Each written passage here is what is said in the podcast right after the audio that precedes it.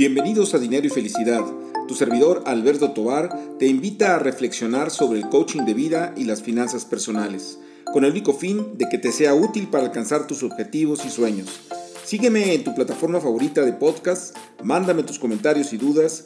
Me puedes encontrar en redes sociales con mi nombre Alberto Tobar Castro. Comenzamos.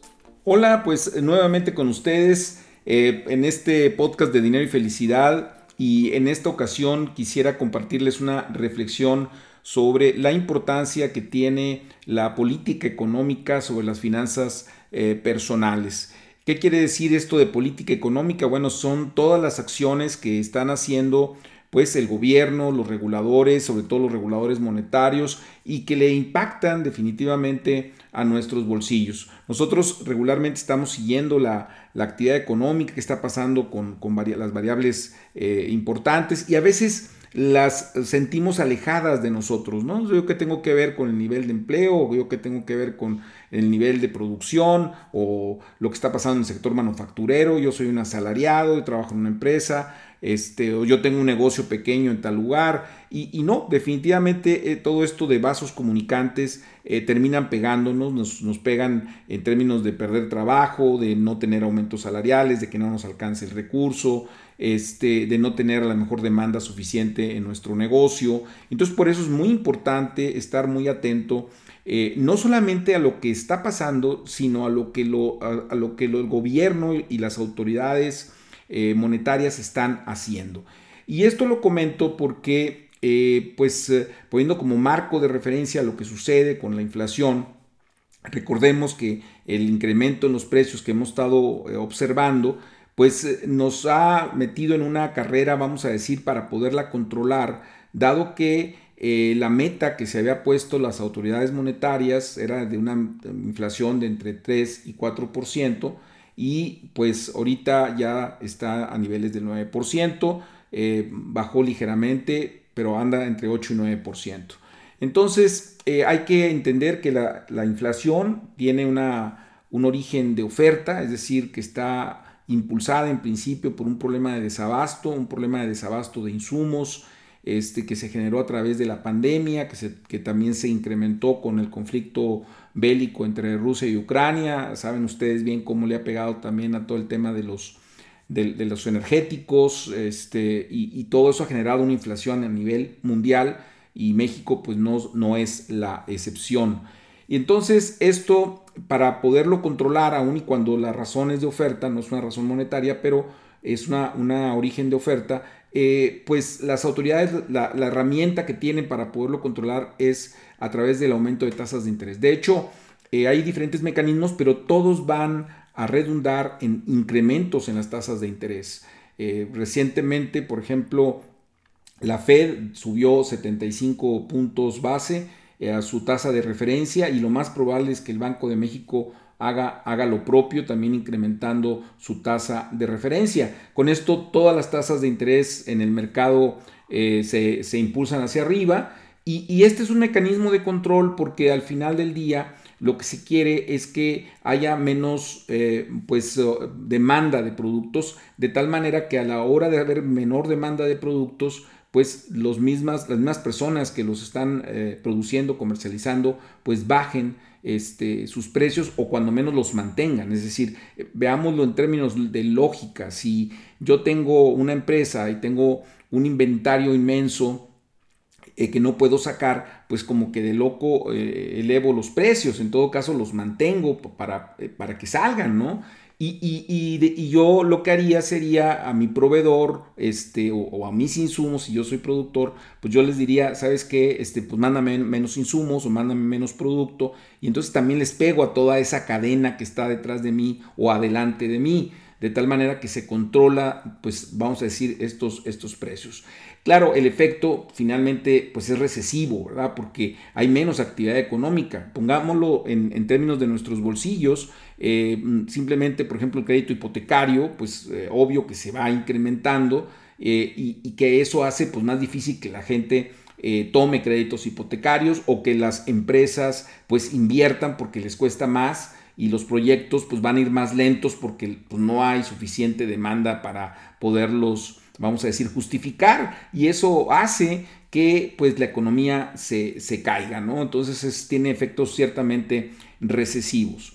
Ahora bien, ¿hasta dónde van a aumentar las tasas de interés? Que creo que es un punto muy importante para que ustedes lo consideren. Eh, obviamente se van a mantener eh, a la alza mientras que la inflación siga, vamos a decir, avanzando.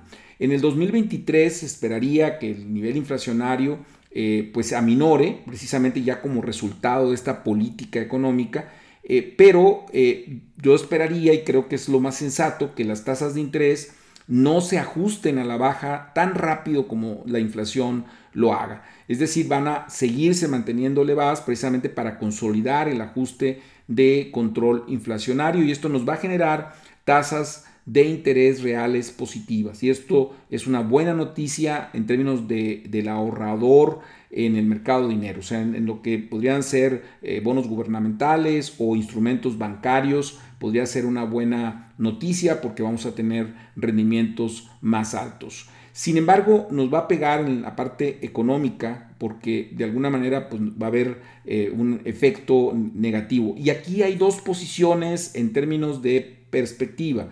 Están los optimistas que hablan de un efecto leve, eh, porque de alguna manera la salida de la pandemia generó pues mucho optimismo, los mercados reaccionaron, inclusive aún y cuando los precios estén altos, la gente ha seguido saliendo de vacaciones, ha seguido comprando y entonces se habla de cierto efecto leve. Pero hay, hay quienes pronostican una catástrofe, inclusive economistas que pronosticaron la catástrofe eh, financiera, la crisis financiera del 2008 en Estados Unidos, pues ahora apuntan a una crisis también pues similar. Eh, y ahí es donde debemos nosotros de estar pendientes de qué tanto va a afectar pues en términos de recesión. Y en el caso de México, la gran pregunta es si el Banco de México seguirá con esta, eh, pues esta tendencia de alza en las tasas de interés, de interés, sin salirse de ella. ¿Por qué? Porque imagínense ustedes que en la medida en que el Banco de México deje de elevar la tasa de interés, eh, se va a hacer el mercado mexicano, financiero mexicano, menos atractivo para la inversión eh, financiera ¿no? internacional. Y esto podría implicar una corrida de capitales, una salida de capitales y la eventual depreciación del peso. Eh, que ya platicamos por ahí en términos de que se hablaba de que podría llegar inclusive hasta 24 pesos según por ahí una, una eh, consultoría, ¿no? Entonces eh, hay que estar muy al pendiente de si México continúa con, esta tendencia, que yo esperaría que sí, que es lo, lo más lógico dada nuestra gran interrelación con Estados Unidos y la gran dependencia de la divisa pues, de Estados Unidos. Eh, entonces yo esperaría que sí, pero sin embargo, bueno, ya hay voces que están de alguna manera eh, desintiendo de esta, de esta idea, ¿no? Entonces aquí también el punto central es qué tanto en México la caída en la producción se va a contener por todo este fenómeno del nearshoring, que es la proveeduría de eh, las empresas que están saliendo de China, ¿no? Y que de alguna manera tenían toda su base productiva en, este, en Asia y que se están dirigiendo hacia Norteamérica y que eh, particularmente México es una buena posición por la cercanía que tiene con Estados Unidos. Y en ese sentido, la política económica otra vez, cómo nos impacta del gobierno, de si facilita o no ese acercamiento de las empresas a México y la infraestructura que se requiere para que esas empresas se sitúen en México. Y esto es eh, discordante, vamos a decir, con esa posición eh, del conflicto en el, en el, marco del Tratado de Libre Comercio con la cuestión de la, de, la energía. Entonces, ahí estemos muy al pendiente porque también nos puede afectar pues en nuestras finanzas. Y, otro punto que quiero también mencionar con esto del aumento en las tasas de interés, pues es eh, el impacto que tiene en el mercado accionario, porque eh, inmediatamente cuando las tasas de interés eh, se elevan, el mercado bursátil empieza a ajustarse a la baja, eh, básicamente por, un tema de, una, de un costo de oportunidad, vamos a decir. O sea, si ya en el mercado de dinero me están dando tasas, por ejemplo, en el caso de, México, tasas del 11, 12%, este, pues para qué me arriesgo con la bolsa, ¿no? O también la posibilidad de recesión. Y esta posibilidad de recesión este, pues le impacta por supuesto a todas las empresas y baja, vamos a decir, el valor eh, de, la propia compañía y le pega a los títulos. Entonces, acordémonos de un principio que también ya lo hemos dicho aquí, pero estamos ahora sí que juntando todas las piezas de este rompecabezas, es que eh, participar en bolsa no necesariamente significa siempre, siempre eh, y en todo lugar estar invertido, es decir, estar dentro.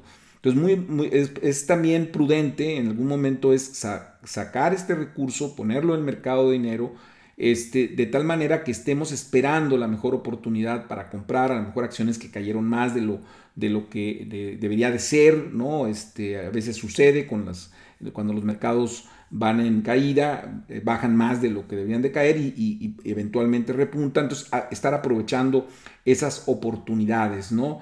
Entonces, esta también puede ser una buena, un buen momento para situarnos en el mercado de dinero eh, o el mercado, mercado bancario. Eh, es algo que tenemos que evaluar. Entonces, como pueden ver, la política económica vaya que le pega a nuestras finanzas personales, a nuestra planeación para el cierre del 2022, para todo lo que es 2023. Eh, la historia no está escrita todavía, sabemos que pueden pasar muchas cosas, está el tema también del conflicto que, sigue ahí eh, pues presente. Entonces, pues les invito a que estén muy atentos a lo que pase y vean cómo pues, les afecta para que tomen las mejores decisiones patrimoniales. Pues bien, espero que este comentario haya sido de utilidad y como siempre muy atento y con gusto de recibir todos sus comentarios, sus sugerencias, sus críticas a través de las redes sociales y muy en particular en Instagram arroba. Hasta la próxima.